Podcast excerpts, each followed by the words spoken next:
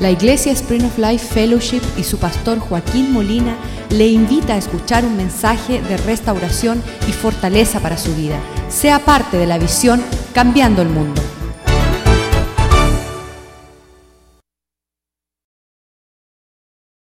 estar en armonía. Dice la presencia del Señor allí en el versículo 2, es como el buen óleo sobre la cabeza que empieza a fluir, el cual desciende sobre la barba, la barba de Aarón y baja hasta el borde de sus vestiduras, hasta abajo, hasta los pies. Y finalmente dice el versículo 3, es como un rocío en los montes de Hermón que rodean a Israel, que desciende sobre los montes de Sión porque es en ese lugar, diga conmigo, es allí, donde envía el Señor bendición y vida abundante. Entonces usted puede estar cierto de esta noche, estar reunidos ah, con esa persona que llega a ser su hermano en el Señor. Dice Jesús, en una ocasión le vinieron a avisar, él estaba dentro del templo, dice, allá afuera están tus hermanos esperándole. Y él dijo, no, mis hermanos son aquellos que están haciendo la voluntad de Dios aquellos que están aquí buscando escuchar a Dios y seguirle. Y es bien importante que esta, esta noche usted se sienta en el lugar correcto, en el tiempo correcto, a recibir una palabra del Señor que va a ser de bendición a su vida. Y hay personas que dicen, Dios está en todo lugar, y es verdad que Dios alcanza bien lejos, donde nos fue a buscar a nosotros, ¿sabes cómo se llama? El sumidero un lugar de estiércol, un lugar ah, igual que Lázaro que apestaba después de cuatro días detrás de la tumba. ¿Cuántos hubiesen hecho eso? Dice la hermana de Lázaro, ni la hermana dice, Señor, no abra esa piedra porque allí el olor es horrible, ahí hay un muerto. Y ese era usted y yo. Y el Señor entró en ese lugar y nos resucitó. Nos trajo una esperanza nueva.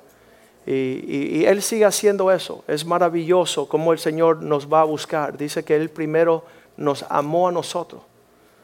Dice Pablo, cuando estábamos todavía en nuestros pecados, cuando estábamos en nuestras transgresiones, cuando ya no nos acordábamos de Dios, Dios se estaba acordando de nosotros.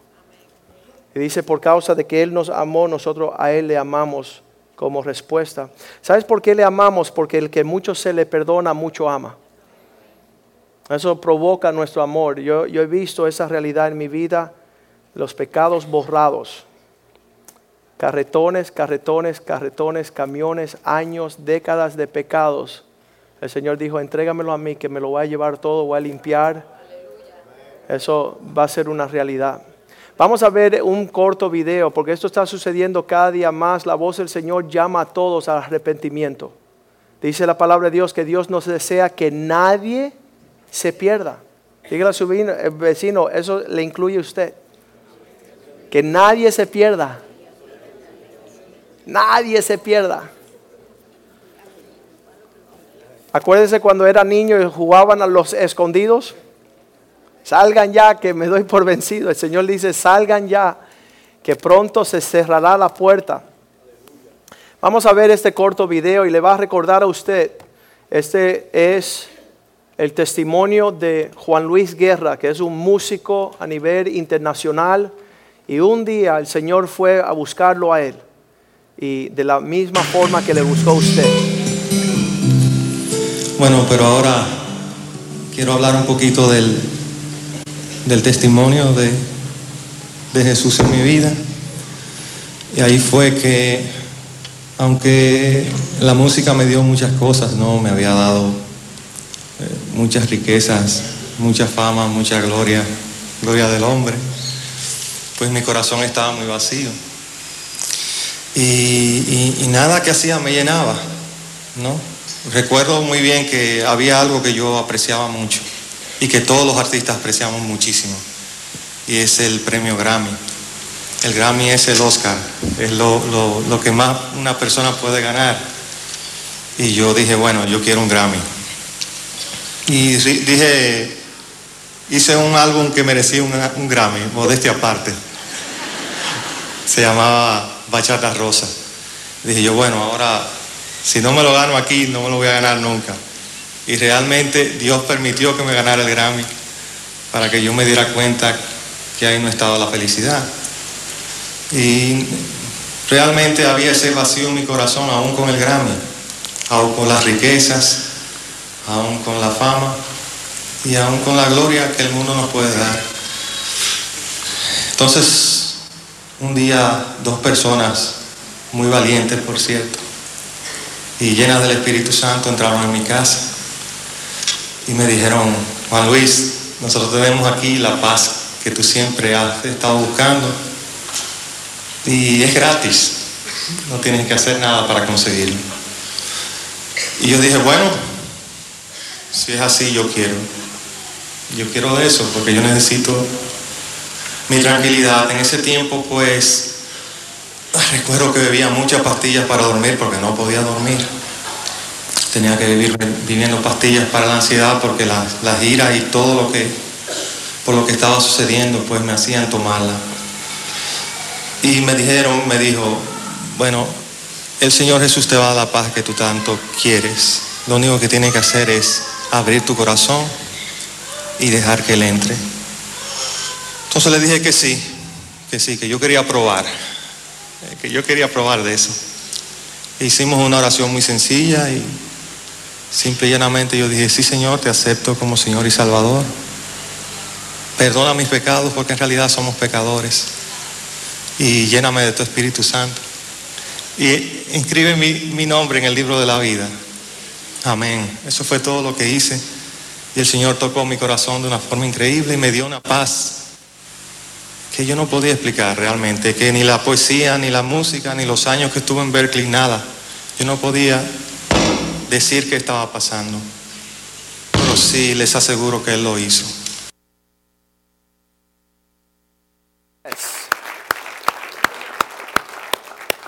¿Cómo él describe esas dos personas que llegaron a su casa? Dos personas valientes. Qué tremendo que nosotros tenemos la habilidad de compartir la vida eterna con nuestros seres queridos, con nuestros vecinos, con cada persona que pasa por ahí. Tengo un amigo uh, que es pastor y él dice, tenemos que hablar en todo tiempo a todas personas uh, para ver que si quizás algunos uh, se arrepienten y es el tiempo de Dios para ellos. La palabra de Dios dice, la salvación no es para mañana, hoy es el día de la salvación. Usted no diga, no, yo se lo voy a llevar mañana, pasado, en dos semanas. Usted llévale el regalo de la vida eterna, el perdón de pecados. Estaba yo hace poco en un restaurante, ah, es un restaurante famoso italiano. El hombre, el dueño se llama Nuncio y él tiene su restaurante.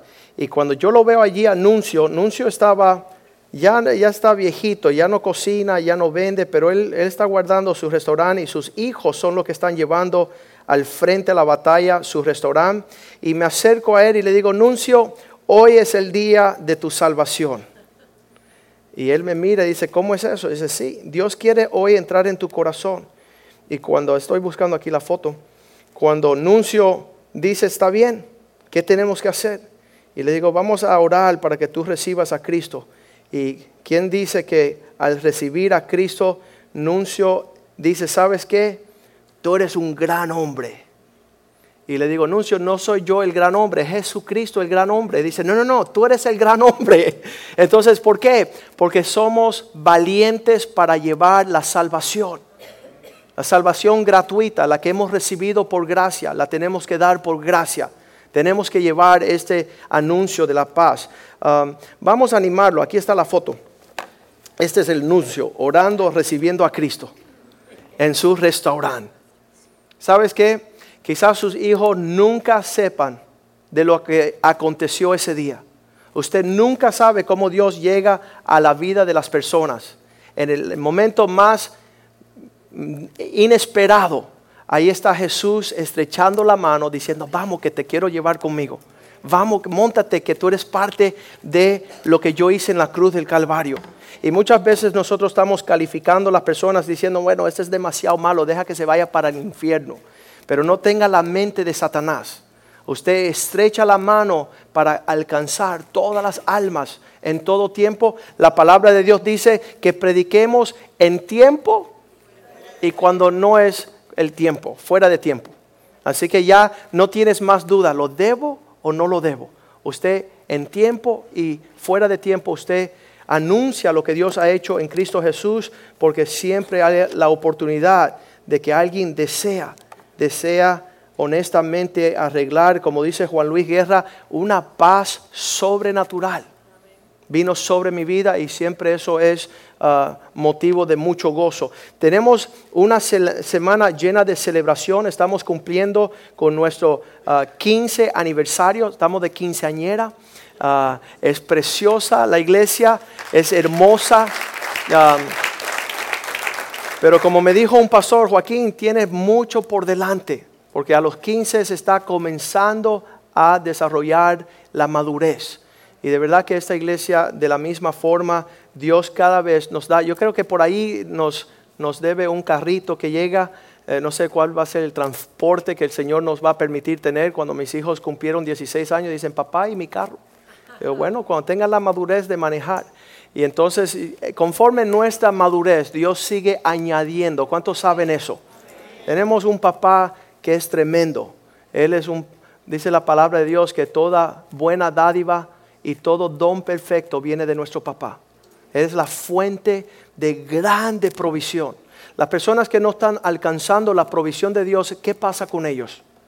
Eh, yo creo que se levantaron y cogieron rumbo como un hijo pródigo lejos de la casa del Padre. Pero mientras que regresamos y estamos bien con Dios, Dios empieza a abrir las ventanas de los cielos, a desprender gran tesoros, gran joyas, para que seamos mayordomos. Mira lo que dice Gálatas 4.1, vamos a leerlo rapidito. Y eso solamente es el aperitivo, este no es la, cena todavía. Pero Gálatas 4.1 dice que mientras que el niño es joven, entre tanto que el heredero es un inmaduro, es un niño, no ha desarrollado la madurez, en nada difiere de un esclavo ¿Qué es un esclavo? Al esclavo tú le tienes que decir de todo, despiértate, acuéstate, come, no come, trabaja, no trabaje. ¿Por qué? Porque no tiene la costumbre, no tiene la iniciativa. ¿Sabes qué? Ah, dice que aunque el Señor lo está desarrollando, dice, aunque este niño inmaduro es Señor de todo. El Señor quiere ponerte en una administración, en una mayordomía donde tu tiempo, tus talentos, tu provisión está bien, um, uh, lo que se dice, en un mayordomo fiel. Versículo 2 dice, sino que está bajo de tutores y aquellas personas que le enseñen, curadores, hasta el tiempo señalado por el Padre. El Padre dice, ok, ya está bien, ya estamos a tiempo para desprender desde los cielos toda la herencia que tenemos en Cristo Jesús. En versículo 3 Así también nosotros cuando éramos niños estábamos en esclavitud, bajo los rudimentos del mundo, estábamos actuando inmaduramente. Um, en el corazón del niño lo que se desarrolla a niveles agresivos se llama el egoísmo. Solo piensa en él mismo. La madurez es la que te lleva a pensar en los demás. Y entonces Dios quiere llevarnos a ese lugar. Y para eso estamos viendo el, domingo de resurrección, viendo el gran poder de Dios de levantarnos entre los muertos. ¿Cuántos se acuerdan cuando estaban en el sumidero? ¿Cuántos se acuerdan? A veces no nos acordamos. ¿Qué, qué, qué tan lejos? Esta semana estuve hablando con dos personas que ya no, no asisten a la iglesia como antes y ya llevan tres años lejos de la casa de Dios, decían, pastor, uno no se da cuenta lo lindo y precioso que existe siendo partícipe de la iglesia hasta que uno se aleja. Y uno se da cuenta la hermosura de la gran presencia y hermandad del Señor. Así que en esta noche Dios quiere aclararnos un asunto y cada vez que nos acercamos a la casa del Señor, Dios quiere revelarnos, destapar, abrir nuestros ojos, ver cosas diferentes. Y eso dice la palabra de Dios. Ah, vamos a leer Salmo 119, versículo 165. 119, 165. Dice, mucha paz Esa palabra paz entre los hebreos era shalom, prosperidad, mucha paz. ¿Qué nivel de paz tenemos? Ay, pastor, no tengo paz, estoy ansioso, estoy tomando unas pastillitas ahí que me dio el psiquiatra y ahí duermo feliz. No, no, no. Dios quiere que usted tenga mucha paz. ¿Y cómo se logra la paz? Dice, mucha paz tienen los que aman tu ley. No hay tropiezo para ellos. Para ellos no hay ofensa, no hay cosa que le inquieta, no hay nada que les roba su paz. Ah, muchas veces, ayer estaba una hermana, llegó a mi oficina abrumada dice, pastor, mira acá, mira allá, mira esto, mira lo otro. Y le dije, mira a Cristo. No mire las nubes, no mire los vientos, no mire el relámpago, esas cosas pasarán.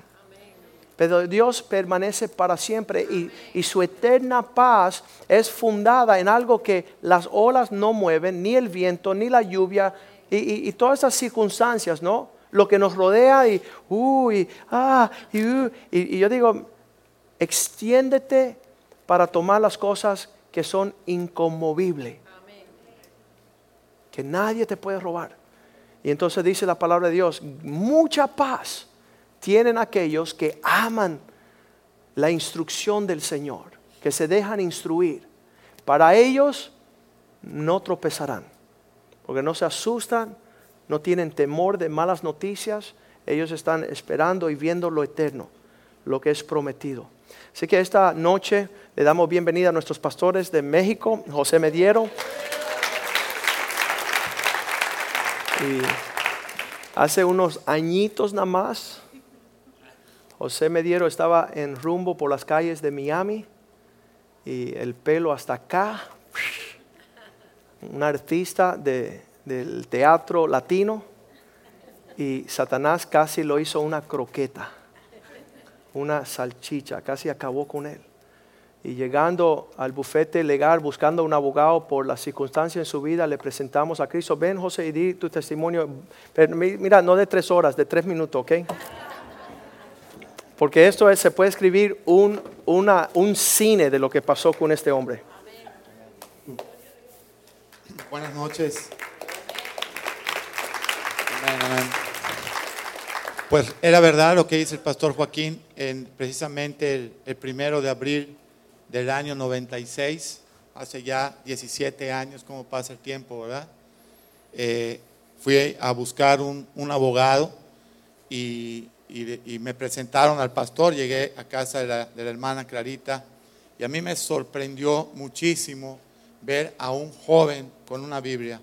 Eso a mí me, impactó, eh, como que ese es el mensaje de estos tres minutos, que, que la Biblia ya para nosotros no es algo ajeno la, Biblia es para nosotros como un médico que quiere hacer una gran operación y, no conoce a fondo con lo que se va a topar. Y, va a su libro, ¿no? A, ver cómo está esa situación. Entonces, cuando él esa noche eh, abrió la Biblia, ahí nadie me conocía. Eh, yo estaba viniendo de, de, México y él comparte Deuteronomio 28. Fue, creo que cada uno de nosotros puede reconocer la cita precisa del Señor cuando Él te habló. Si tú lo tomaste o no lo tomaste, esa es otra historia, pero la cita es precisa. Yo ni sabía que había un libro que se llamaba Deuteronomio, ni sabía que había un capítulo 28 que hablaba de bendiciones y de maldiciones, no lo sabía. No sabía tampoco que si yo que yo tenía esperanza en Cristo, pero no el que yo había conocido de barro o, de figurita que, que, yo procuraba acercarme y besarle los pies. No, yo no sabía que Él podía entrar a mi corazón y que, y que eso iba a traerme una esperanza que en ese momento es ciega para el que lo recibe. Porque dice que es la certeza de lo que se espera, aunque no se esté viendo. Pero había que creerlo. Y esa noche el pastor me, me pudo compartir Deuteronomio 28. Mi vida estaba destruida Así es que cuando él terminó de predicar y me dijo, ¿quieres recibir al Señor? En mi corazón le dije, no, soy católico. ¿Cuántos de nosotros dijimos? ¿Mm? Eso ahora yo lo uso, ¿no? me dijo, eso no es problema, Cristo murió por los musulmanes, por los católicos, murió por todos. Dije, ah, bueno, pues, pues entonces sí. Y oró por mí. Y esta fue la oración que hizo. O sea, después de que oró, me dijo, José, quiero que repitas esto. Señor, hoy decido de corazón empezar a servirte y renuncio al reino de las tinieblas. Eso no se me olvide esa noche. Renuncio, Satanás, hoy te he dejado de servir. Y me fui. Él me recomendó que yo me regresara a México, pero esa noche Cristo me habló. ¿Cuántos saben que Cristo habla? Aún con un minuto convertido. Y me dijo, quédate que te voy a dar la victoria en tus asuntos. Y le hablé al pastor y me dijo, mira, yo como abogado no te recomiendo que tú te quedes. Como pastor dependerá de tu fe. Y dije, me voy a quedar porque tengo paz. En México pensaron que me había vuelto loco. Pues cuando yo dije ahora que había yo encontrado a Cristo, dijeron, ahora sí, debe estar fumando marihuana fuerte, ¿no? Y, este, y me quedé, Dios me dio la victoria en todos los asuntos. Posteriormente yo me iba a volver a casar acá y otro consejo. ¿Cuántos sabemos que los consejos de un pastor son como clavos hincados, dice el libro de Eclesiastés? ¿Cierto? ¿A quién le gusta cuando lo corrigen? ¿Hay alguien aquí hipócrita que diga a mí me gusta cuando me corrigen? A nadie le gusta. Y ese día me dijo él, ¿sabes qué? Regresa con tu esposa. Cinco años, mi matrimonio divorciado, destruido. Dije, este muchacho ahora sí está loco él. Yo no puedo hacer el ridículo de hablarle a una exmujer mía para decirle, oye, perdóname, porque va a decir, tú estás loco, no me diste de comer cinco años, ni a mí, ni a tu hija, y ahora tú me dices, toda esa explicación carnal yo se lo di a él. Me dijo, José, eso no le interesa a Jesús. A Jesús lo único que le interesa es tu obediencia. Y yo me fui bien enfurecido, ¿eh? Y empecé a buscar todos los versículos para decirle, tú estás loco con lo que me estás diciendo. Pero al tercer día resucité. Me cayó el Espíritu Santo, hermano que yo ni sabía que era eso. Y ahora sí me volví loco de verdad. Y vinieron estas palabras a mi mente. Nunca has obedecido a nadie. Obedece. Y marqué. Ese día yo le pedí perdón a mi esposa. Tres palabras. Y ella dijo, ¿qué te pasó? Y dije, ¿por qué? Dice, tú no eres el mismo. Le dije, soy cristiano. Cristiano, me dice. Tres curas en su familia y una monja. ¿Y qué es eso? Un católico en serio. Ah. Me dice, José, yo te he perdonado, pero no voy a regresar contigo. Y dije, está bien, pero regresa a la casa, toma el carro, toma provisión. Es que me voy a volver a casar. No importa, cásate también. Pero mientras te casas, yo voy a hacer mi parte. Y le hablé y le dije, ¿sabes qué? Falló tu consejo. Me dijo, tú hiciste tu parte, sí, ahora deja que Dios haga la suya. Y al día siguiente ya habló y dijo, ¿sabes qué? Algo me dice que tenemos que regresar. Le dije, no es algo. Le dije, es Jesús. Es Jesús. Así es que después de cinco años ella vino aquí a Miami. Cuando la conocieron, todos me querían matar. Decían, hay que crucificarlo. Que sea Cristo y él que hay que matar, ¿no? y, ella pudo regresar, nos pudimos perdonar. Mi hija tenía 12 años y me dijo, con esto termino.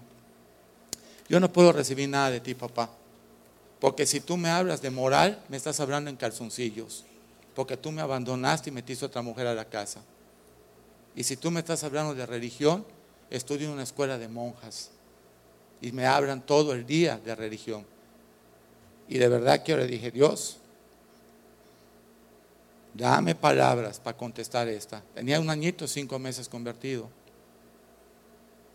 Y le dije, ¿sabes qué? Ni te voy a hablar de moral, ni te voy a hablar de religión. Esta va a ser una familia cristocéntrica. Y vamos a guiarnos de lo que dice este libro. Cueste lo que cueste. Si tú no estás dispuesta a seguir a Cristo, Ahí tienes la puerta y te puedes ir a vivir a casa de cualquiera de tus abuelas. Pero esa es mi obligación contigo.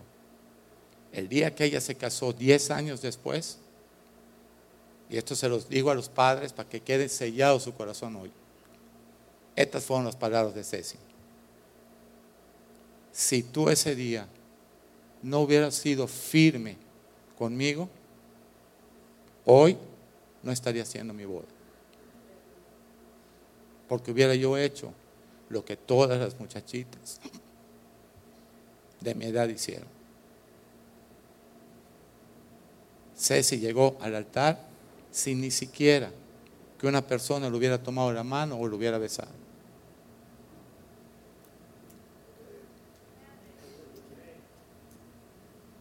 Porque ese día ella también confió en Dios.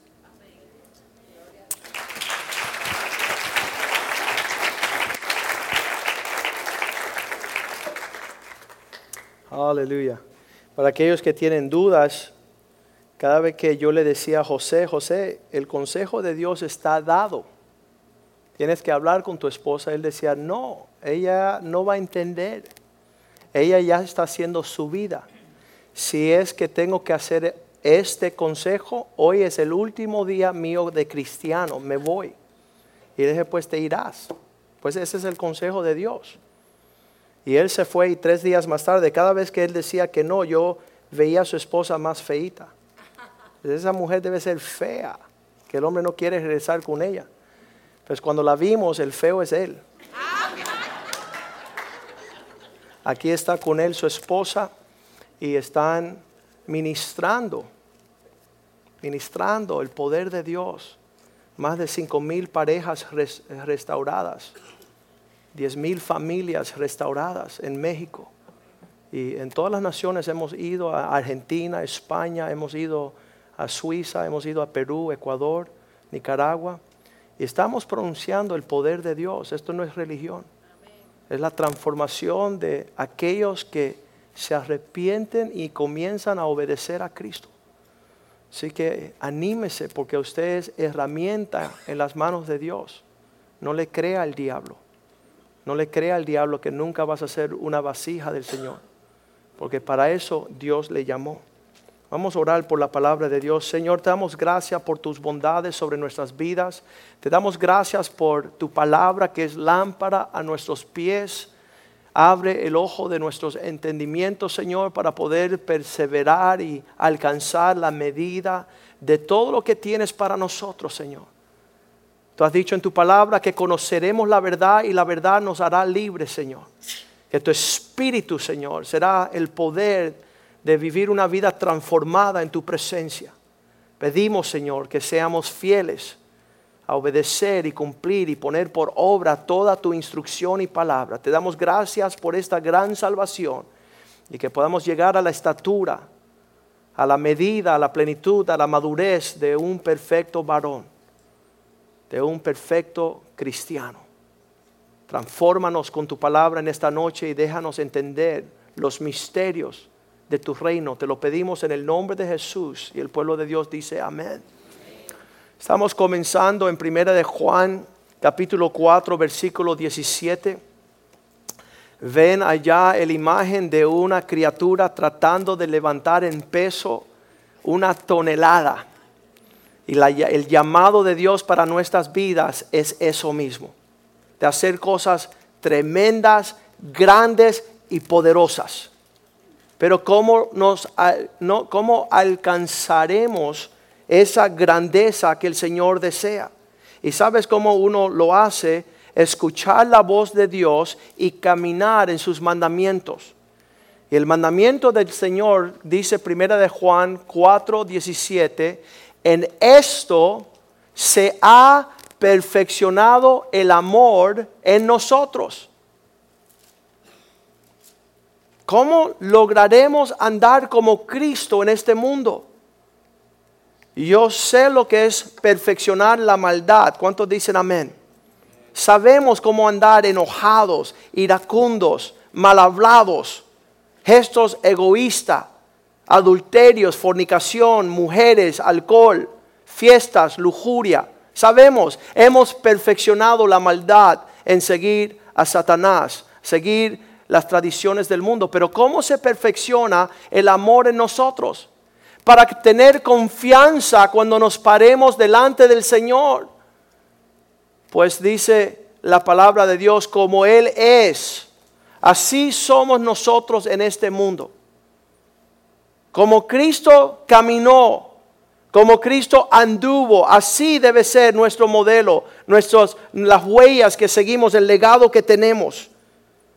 En Juan 17, 22, Cristo está haciendo una oración antes de irse de este mundo, antes de la crucifixión, antes de la resurrección. Y Él dice, Señor, la gloria que me diste, yo le he dado a ello.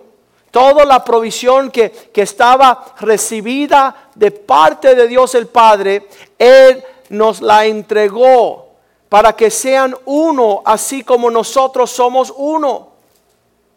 El secreto de la resurrección, mi hermano, no es que tú andes en el poder de tu habilidad. ¿Cuántos son hábiles? Todos. Pastor, cállese que le voy a enseñar yo a usted. Pastor, debemos de hacer esto y no lo otro. Pastor, yo cuando era niño eh, yo hacía y ahora yo voy a hacer. Y sabes que todo eso es una falta de madurez, porque entendemos que la fuerza que cambia el mundo es la fuerza del Señor. Es la habilidad de un Dios, escúcheme, omnipotente, poderoso en toda dirección. Pero nosotros somos capaces de andar en la filosofía del mundo para traer todo nuestro entendimiento mundano a la casa de Dios y decir, juega tu mano. Eso es un dicho. Juega tu mano fuerte. Aléjate de tu debilidad y muestra tu fortaleza. Cuando estás débil, muestra que estás fuerte. Y eso es lo que nos enseña en el mundo. Es una filosofía donde tú estás ah, parado en tu propio ánimo, en tu propio poder. Y dice que aquellos que desarrollan sus dones y sus talentos naturales, tratando de reparar y, de, uh, encubrir como, como maquillaje, como una apariencia, sus debilidades para mostrarse fuerte. Es una manera sistemática para descubrir esas áreas donde tú te muestras más fuerte y no dejes que nadie vea tu debilidad. Este, este dicho latino que dicen los hombres no lloran. Y nos enseñaron eso toda la vida. La fuerza de andar en, en, evitar ser confrontados en áreas de debilidad. Dice que la crítica duele mucho, pero todos nosotros nos encanta ser alabado. Nos encanta decir lo fuerte que somos. Nos encanta hablar. Le dicen a las personas, acuérdate cuatro situaciones de tu pasado y de las cuatro situaciones, tres son áreas de amargura, áreas de resentimiento, áreas de dolor. No somos prestos para, para mostrar las áreas que, que hemos triunfado. No nos gusta.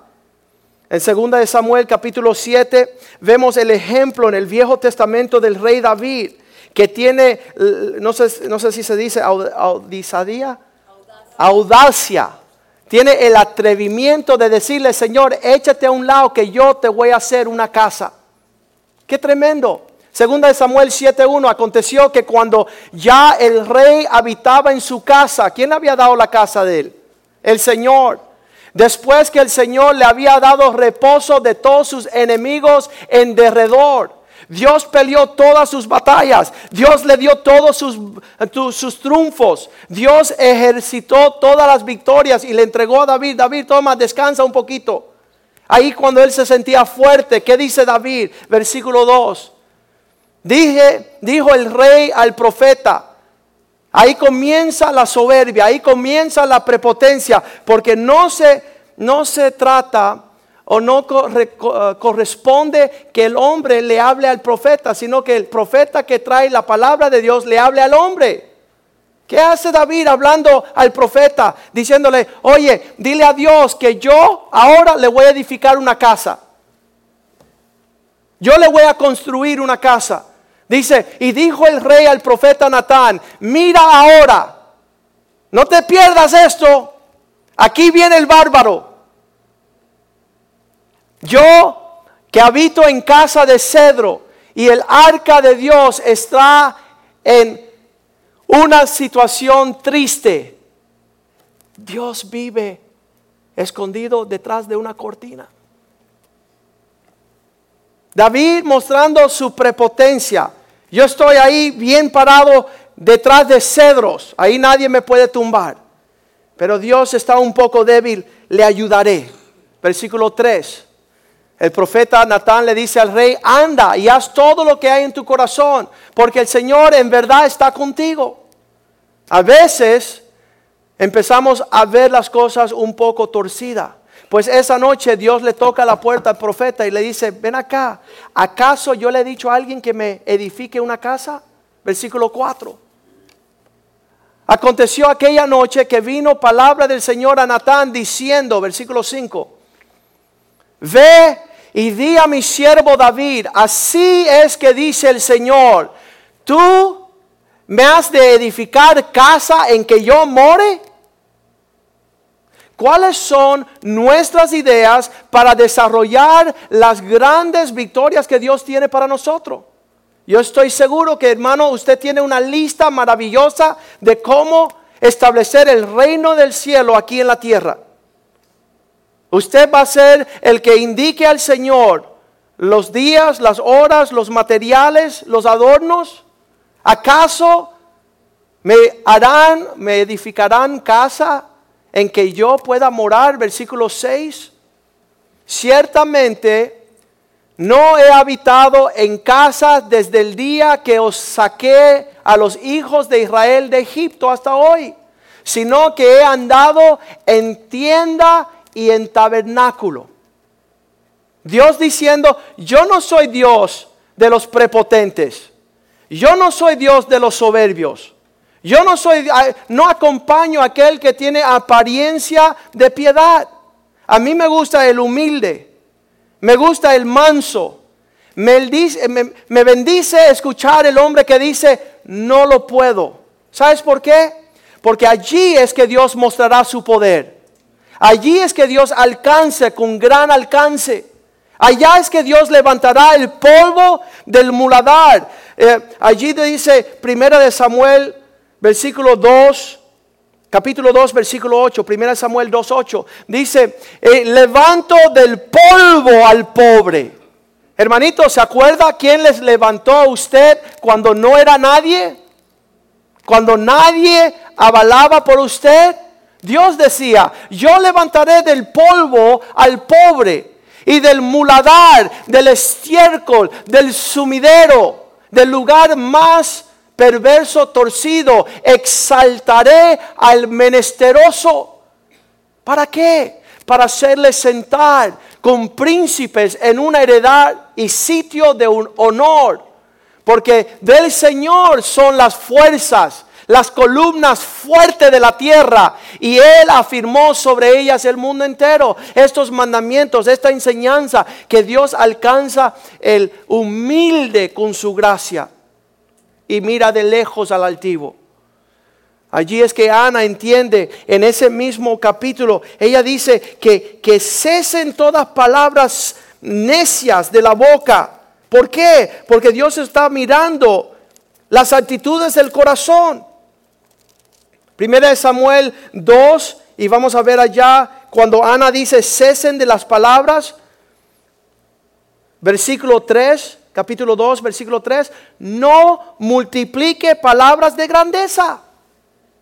¿Cuáles son las palabras de grandeza? Yo voy a resolverle a Dios. Dios va a tener que contar conmigo, si no, nada va a suceder. La palabra de Dios dice que de la nada Dios creó todas las cosas. Y cuando no había nadie, su diestra intervino. No multiplique palabras de grandeza, altanería, altanería. Cesen las palabras arrogantes de vuestra boca, porque el Dios de todo saber es el Señor. Y a Él le toca pesar las acciones. Dios escudriña los corazones. Está viendo allá un rayo X. Versículo 4. Los arcos de los fuertes fueron quebrados. mas los débiles se enciñeron de poder. El que no supo hablar, el mudo, Dios le hizo hablar gran palabras. Moisés le dice, no sé qué le voy a decir a Faraón. Y Dios le dice, no se trata de ti, yo soy el que soy. Yo soy el que voy a mostrar mi poder para que Faraón conozca que no hay Dios en la tierra excepto yo. Y muchas veces andamos como los arcos de los fuertes, quebrando nuestro arco. Versículo 5 dice, los saciados, aquellos que no tenían necesidad, ahora se están alquilando por pan, están mendigando, están pidiendo. ¿Por qué? Porque andaban en el poder de haber sido saciados. Los hambrientos los necesitaron, dejaron de tener hambre. Hasta la estéril ha dado a luz siete y la que tenía mucha eh, viralidad, mucha fertilidad, dice que, que la que tenía muchos hijos languidece. Es el Señor el que mata, es el Señor que da vida. Él hace descender al Seol y hace subir al cielo. Es el Señor que empobrece y es el Señor que enriquece. Él abate y en él, él enaltece. Qué tremendo. Qué tremendo que estamos entendiendo lo que es un, una fuerza, un, una habilidad que cambia el mundo. Cuando empezamos esta iglesia, me acuerdo la noche que el Señor nos habló, nos dijo, levántate y anda, que estoy contigo. Esto fue después de 15 años de esperar en el Señor. Y esa noche me viro a mi esposa y le digo, y ve, ya llegó nuestro tiempo. Vamos a ir a hacer lo que Dios, Dios nos está llamando. Y ella me miraba y decía, Joaquín, ¿qué si fallamos? Y las lágrimas corrían y le dije, mira, no vamos a hacer nada, todo lo hará el Señor. Todo lo va a hacer el Señor. Nosotros vamos a mirarnos y nos vamos a maravillar de lo que Dios hace. Y así ha sido, hermano. No tengo, no estoy abatido, no estoy angustiado, no tengo, no, no dejo de dormir de noche. Una paz tremenda. ¿Por qué? Porque el Todopoderoso reina. Y dice que todo lo que ha querido hacer, Él lo ha hecho. Y nadie va a detener su mano para decir, ¿y qué haces? Es tremendo lo que Dios quiere hacer con nosotros. Pero andamos como este, este figurín aquí, con etnias, con todo tipo de úlceras, migrañas, abatidos, abrumados, preocupados. Cuando tenemos un Dios poderoso y rehusamos descansar en su poder. Queremos estar en nuestras propias fuerzas. Esas arterias cerebrales disparan. Y ahí se quedan paralizados la gente como diciendo, no puedo ni caminar. ¿Sabes por qué? Porque pensaste demasiado. Tomaste una carga que no era tuya. ¿Qué hace este joven? Las tripas se le van a levantar, tratando de levantar esa, ese, ese, peso de gloria que el Señor quiere para nosotros. Así que tenemos que aprender a andar como Él anduvo en el mundo, gozándonos en su presencia, disfrutando el poder de Dios. David eh, eh, pudo decirle al gigante, mira, tú vienes contra mí con todas tus fuerzas. Pero yo no me he amado, yo no estoy preparado, yo vengo contra ti en el Espíritu de Dios. Yo vengo porque Dios te va a tumbar. Yo vengo porque, porque Dios me va a ayudar a tener la victoria. Volviendo allá a segunda de Samuel 7. Versículo 5. La pregunta para usted esta noche. ¿Vas tú, vas usted a hacer mi voluntad en este mundo? ¿Vas a poder levantar un palacio? ¿Vas a poder levantar el nombre en una edificación carnal, en unos esfuerzos humanos. Versículo 6. Yo siempre anduve en, situaciones humildes. El Dios de la gloria nació en un pesebre. Pudo haber escogido un gran palacio. Y él estaba diciendo a su siervo Natán y a David, explicándole, yo soy un Dios de los humildes. Yo soy el Dios que doy poder al que lo necesita. Versículo 7. Y en todo cuanto he andado con todos los hijos de Israel, he hablado yo palabra a alguien de las tribus de Israel, a quien haya mandado apacentar a mi pueblo Israel. ¿por qué no me habéis edificado la casa de cedro? ¿Por qué no estás, yo, yo- yo no estoy pensando como tú piensas, David? Y usted, David, se le olvidó una cosita, que fui yo el que te levanté a ser rey y no tú a mí. Dios quiere seguir haciendo una obra en nosotros, pero parece ser que cuando estamos como Lázaro en la muchedumbre de nuestra mortandad, ahí nos levantamos en el poder de la resurrección a vivir para Dios, a decir ahora, Dios, quítate del medio porque ahora voy yo. Salte a un lado porque ahora voy a mostrar. Y vas a, terminar mal. Vas a terminar amargado, ofendido, frustrado. Dice el versículo 8. Ahora pues, tú le dirás así a mi siervo. No mi siervo hablando al profeta, sino el profeta hablándole a su siervo. David, así ha dicho Jehová de los ejércitos. Yo te tomé cuando eras un niño del redil detrás de las ovejas. Y ahí establecí yo que fuese un príncipe, no sobre ovejas ni ganado, sobre mi pueblo, para que pudiese reinar sobre Israel. ¿Cuánto le gustan las ideas de Dios mejores que la de nosotros? Yo cada vez que tengo una idea digo, Señor, esa fue mi, mi sugerencia, pero échala al zafacón y yo quiero ver tu gloria.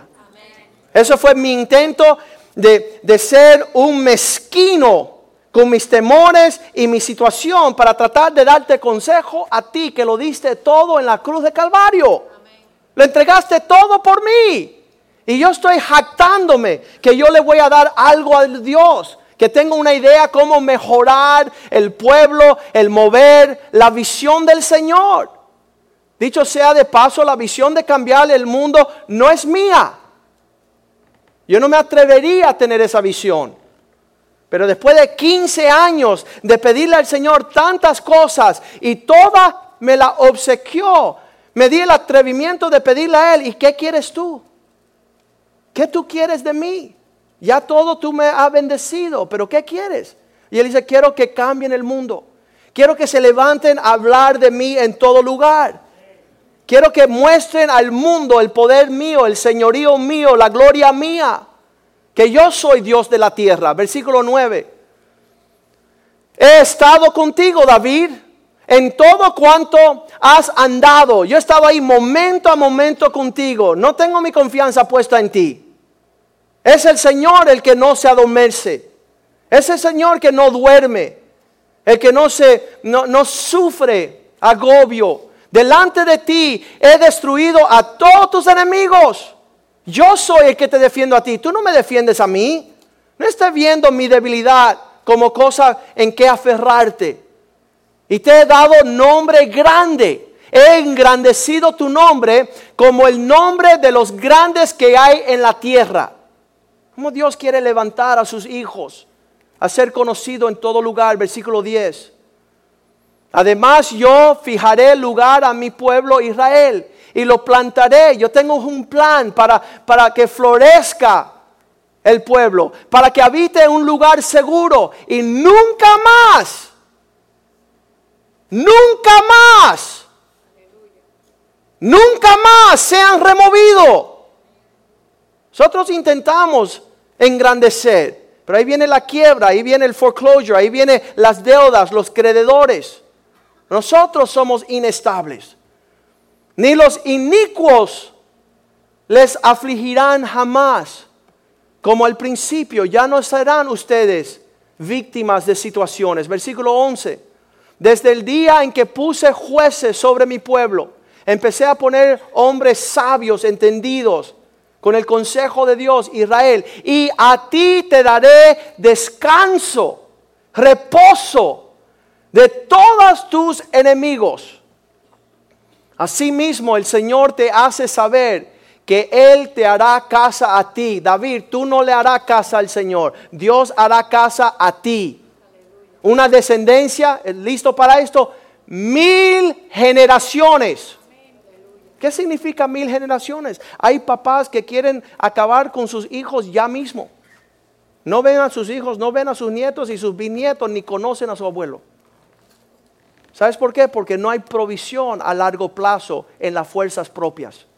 No hay provisión. Pero cuando se levanta un hombre a, decir, como dijo David en el Salmo 121, yo alzaré mis ojos a los montes, porque de allí es que viene mi fuerza, mi socorro.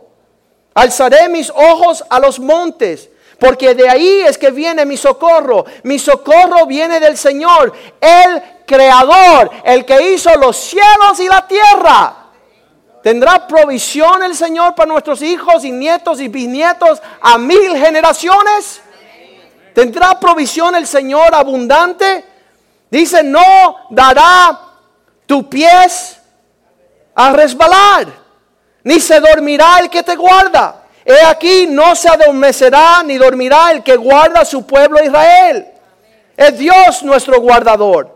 Él es nuestra sombra a nuestra mano derecha. El sol no, no, nos fatigará de día, ni la luna de noche. El Señor te guardará de todo mal. Él guardará tu alma. La crisis psiquiátrica que hay en el mundo hoy, porque el ser humano quiere estar como ese joven levantando el peso y la presión de esta vida, sin contar con el Señor, sin habitar bajo la sombra del Altísimo. El Señor te guardará de todo mal. Él guardará tu alma. Él guardará tu salida y tu entrada. Desde hoy y para siempre. Esa es la paz que tenemos. Esa es la paz que tenemos. David, tú no me vas a construir una casa. Yo a ti te voy a edificar casa. Y sabe, y no es en base de que tú eres un predilecto. Deuteronomio 7:7, él le dice a su pueblo, yo no le escogí a usted porque eran numerosos, no por ser más, vosotros más que todos los pueblos, o es querido. Yo no vi los fuertes y vi a decir voy a ser del, del equipo, del partido de los bravos. Dice el Señor, os he escogido ¿Sabes para qué? Porque eran los más insignificantes de todos los pueblos. Vi un pueblo pobre, necesitado, un pueblo débil. Y allí yo dije, voy a establecer mi poder. Voy a hacer mi poder notorio en toda la tierra. Un pueblo esclavo, sin ejército, va a tomar la tierra prometida. Va a destruir a los ejércitos. Hasta el día moderno dicen los árabes que cada vez que pelean contra Israel no saben contra quién están peleando. Porque tienen 500 tanques, tienen mil helicópteros y siempre pierden. Porque Él se llama el, el Dios de los ejércitos. El capitán de los ejércitos del Señor. Nunca, diga conmigo, nunca pierde una batalla. Jamás. Jamás. Y nosotros andamos, Señor, ¿tú crees que tú puedes? Necesitas mi ayuda. Estás loco. Hace 10 años atrás empiezo a decirles a las hermanas, hermana, cállese la boca. Deje que Dios pelee sus batallas. ¿Sabes qué? Han pasado 10 años, no pueden callarse. Yo le tengo que ayudar al Señor. Tengo que decir unas palabritas ahí. ¿Sabes qué? Eres una necia. Porque mientras tú te haces poderosa y estás manipulando y abriendo tu boca, estás dañando lo que Dios quiere hacer. Deja que Dios pelee tus batallas. Deja que Dios derrote tus enemigos. Pero no pueden. Tengo que decir algo. Tengo que decirle algo. Porque Dios necesita mi ayuda. Es una locura. Es una locura.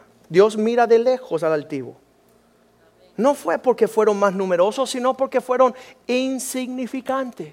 De entre todos los pueblos, Dios escogió al, pueblo de Israel porque son los más torcidos, los más tercos, los más difíciles. Y Dios dice, yo le amaré, versículo 8. Os he amado con un amor eterno, sino por cuanto Jehová os amado y quiso guardar el juramento que juró a vuestros padres. Os ha sacado el Señor con mano, diga conmigo, poderosa la diestra del Señor es poderosa. Y os he rescatado de ser esclavos, de ser servidumbre, de la mano del faraón, el rey de Egipto. Dios nos librará de todos nuestros enemigos. En Mateo 4, cuando Satanás llega, versículo 3, llega a la vida de Jesús y le dice, mira, ya que tú eres Dios, convierte estas piedras en pan porque tienes hambre. A que tú no puedes. Y Dios, eh, eh, Cristo le dijo, mira, yo no tengo que comprobarte que tengo la fuerza de convertir la roca en pan, porque yo viviré de la provisión de Dios, no de mis esfuerzos, no de mis habilidades. Yo voy a esperar de la boca del Señor toda su instrucción y eso será mi nutrición. Eso será mi provisión. Después le dice, ya que no puedes convertir la roca en pan, la piedra en pan, entonces lo llevó a un lugar alto.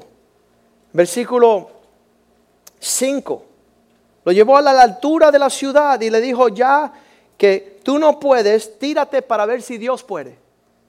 Y él dice, no tentarás a Dios, no voy a poner a Dios en juego. Yo no voy a estar probando. ¿Sabes qué? Muchas veces probamos, Dios me ama, Dios no existe, Dios me prueba. ¿Sabes qué? Aunque tú le pongas cualquiera prueba al Señor, Él sigue existiendo.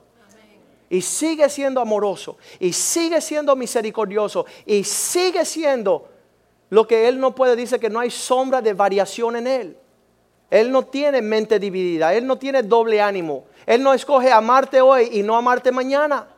Dios cuando dice te amo es perpetuamente. Cuando Él da su palabra dice los cielos y la tierra pasarán. Mi palabra nunca pasará. El carácter de Dios está establecido a pesar de que nosotros si nos movemos, hoy decimos te quiero y mañana no te quiero. Hoy te digo una cosa y mañana no conozco. No me acuerdo haberte prometido eso. No, no me acuerdo. Pero Dios dice, ¿sabes qué? Las palabras que yo he hablado son eternas. Perpetuamente vas a recibir la provisión del Señor. Lo lleva Satanás después a un lugar alto. En el versículo 8 lo lleva y le muestra todos los reinos de los cielos. Otra vez le llevó el diablo a un monte muy alto. Cuídese hermano cuando Satanás te lleva muy alto. No reciba esa, esa invitación. Le mostró todos los reinos del mundo, la gloria de ellos. Versículo 9 dice, si te postra y me adoras, versículo 9, todo esto te daré si te postrares y me adorares. Versículo 10.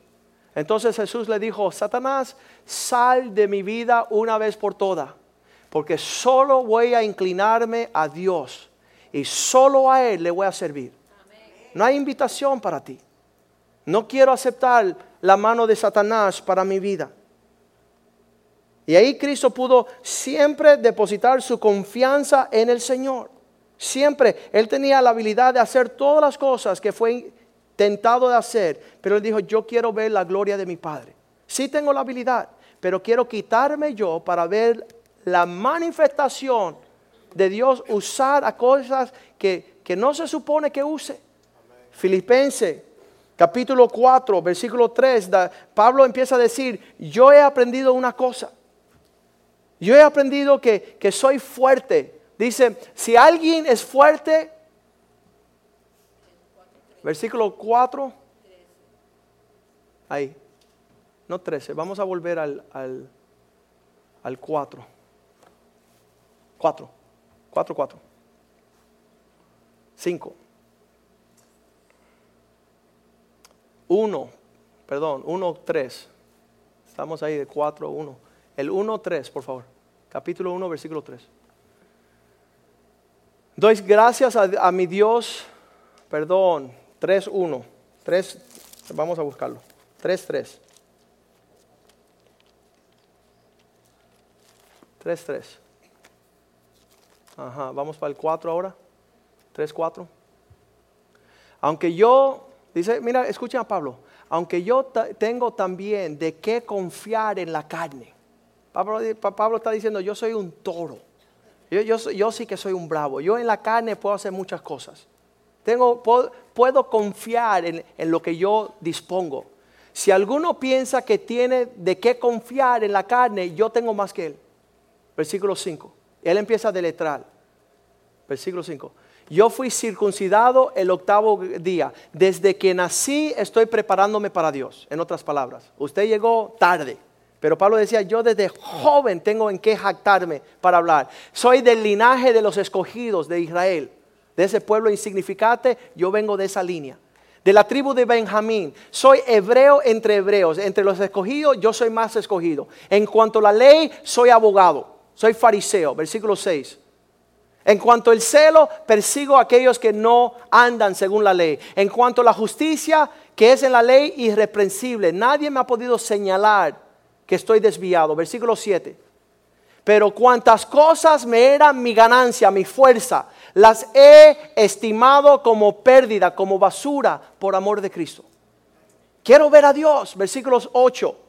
Todas estas cosas, ciertamente aún estimo todas las cosas como pérdida para alcanzar la excelencia del conocimiento de Cristo Jesús, mi Señor, por amor del cual lo he perdido todo, todas mis fuerzas, y lo tengo como basura para ganar a Cristo, para ver la excelencia del Señor. En 2 de Corintios 12, 9, él le decía, Señor, eh, ayúdame a ser más fuerte, ayúdame a servirte con más excelencia. Y el Señor dijo, bástate mi gracia.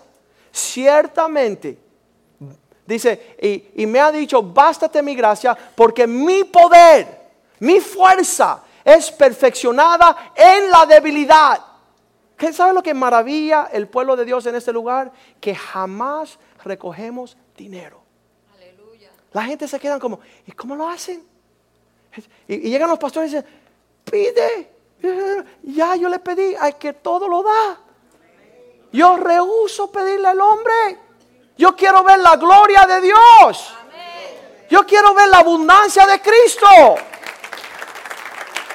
¿Qué, ¿Qué dará el hombre que no le fue dada por Dios? Cuando Dios dice, si eres fiel a mí, abriré las puertas de los cielos y te derramaré, te, te voy a derramar tanta abundancia, no tendrás lugar.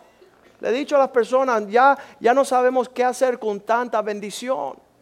Nos están llamando en todas las naciones, nos están llamando, traigan sus tesoros porque la sabiduría mucho más costoso que el oro y la plata. El hombre se ha conformado a la cosa básica. Todo eso es un reflejo de lo eterno. No hemos quedado en un nivel terrenal. Moisés, hazme un tabernáculo tal y conforme yo te instruya. No, Señor, no me gustan esas cortinas. No, Señor, eh, eh, losas italianas vamos a poner en el desierto.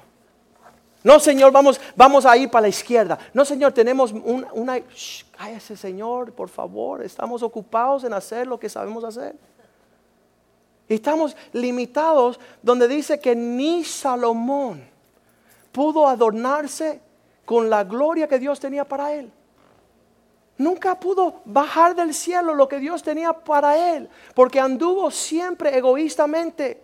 Hubo, siempre anduvo en la lujuria de la carne en los sentimientos caídos de un, ser humano torcido. Mira, la, mente torcida empieza a darle a Dios razón.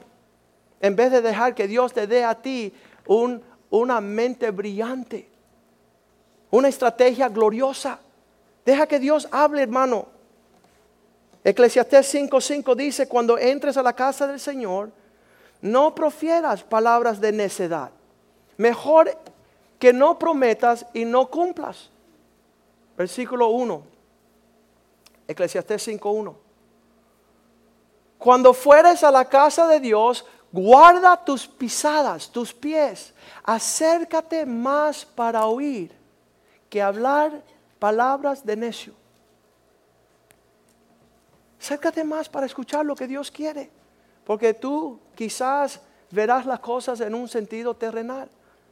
Más que ofrecer el sacrificio de necios porque no saben que están mal.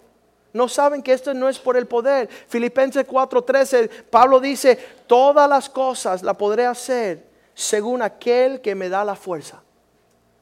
Todo lo puedo en Cristo que me fortalece. Dios voy a hacer esto no para frustrarme, no para amargarme, no para sentirme menospreciado, no para molestarme con el hermano, para alabar a Dios. Las cosas que hacemos son un fluir natural de la gracia de Dios. No es en base.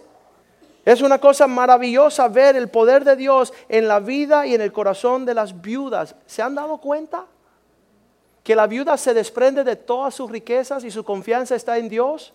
Y los ricos no pueden andar en la libertad de la generosidad. Comparado, dice, ¿ves a esta viuda? Ella dio todo lo que tenía. Y todos los demás están dando de las obras. Qué tremendo.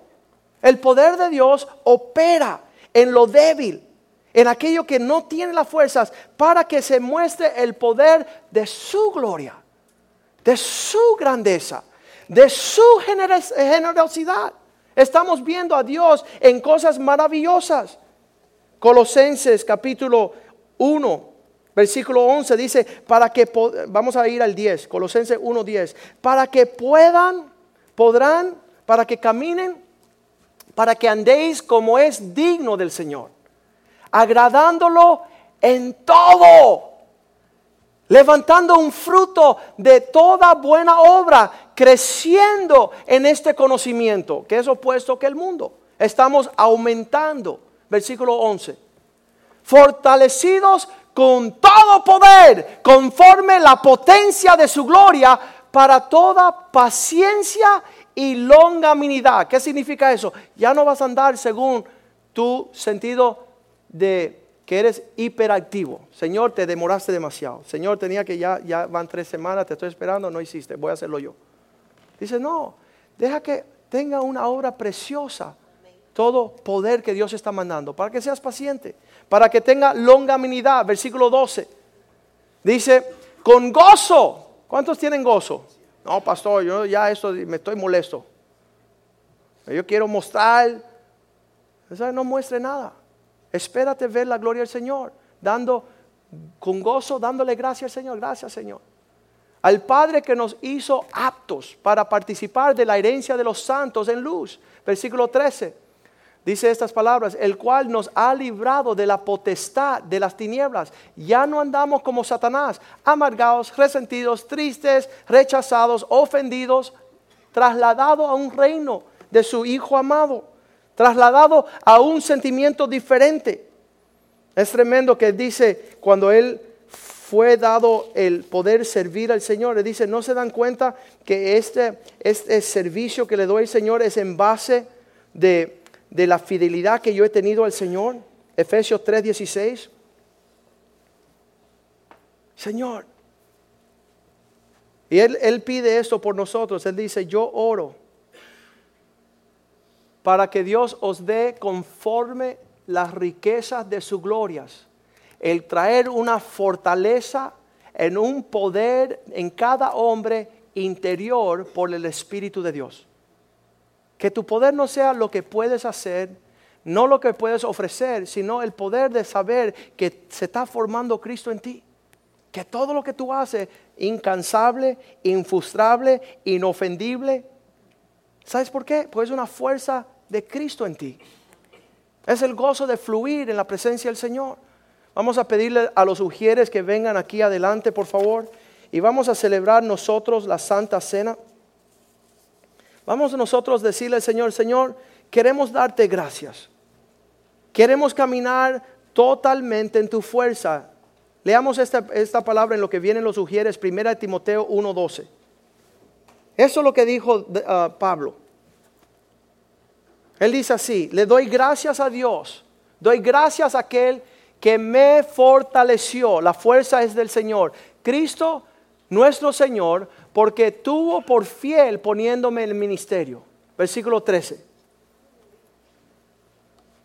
Versículo 13. Habiendo yo sido antes una persona que no tenía ninguna fuerza porque andaba blasfemando, persiguiendo, injurador, más fui recibido a misericordia por la, lo que lo hice en ignorancia y en incredulidad. Lo estabas haciendo de una forma indebida. Versículo 14 pero la gracia de nuestro Señor, hay una provisión del cielo que te hace fuerte en verdad.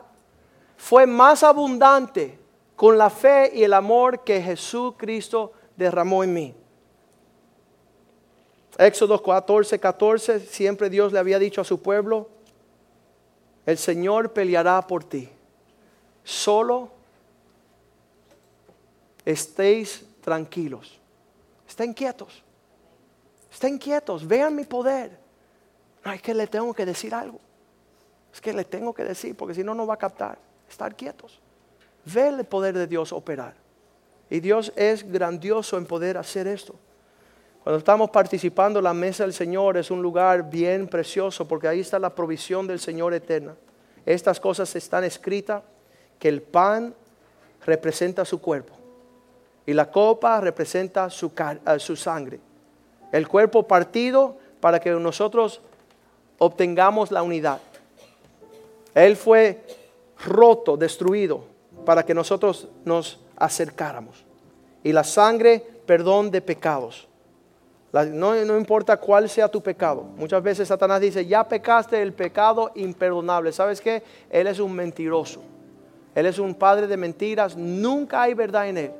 La palabra de Dios dice que todas las veces que confesemos nuestro pecado, Dios es fiel y justo para perdonarnos y para limpiarnos de toda maldad. Así que esta noche es una noche de fiesta, una noche de celebración, donde Dios te invita a su mesa, donde usted puede partir el pan, participar del pan y de la copa. Padre, te damos gracias por esta mesa. Te damos gracias por tu bondad en la provisión que existe aquí, Dios. Aquí hay sanidad, hay vida, hay fortaleza. Podemos meditar en lo que hiciste en la cruz, Señor, para que tu pueblo se levante con el poder del amor, el perdón de pecado, la limpieza de una conciencia limpia. Bendice el pan y la copa, Señor, y la recibimos, Señor, con toda dignidad y honra, en el nombre de Jesús. Amén. En lo que los sugieres pasan el pan y la copa, usted examínese y ponse a cuenta con Dios en los cielos a pedirle perdón. Y propone en tu corazón también rectificar con su hermano y decir, perdóname. Ya que Cristo me perdonó a mí, quiero que me perdone mis ofensas. Pues eso es celebrar esta mesa en acción de gracia y honra.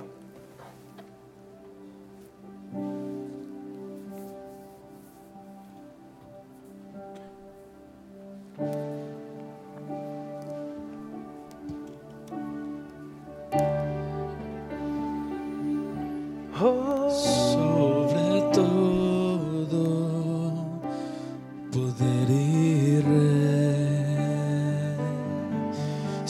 sobre toda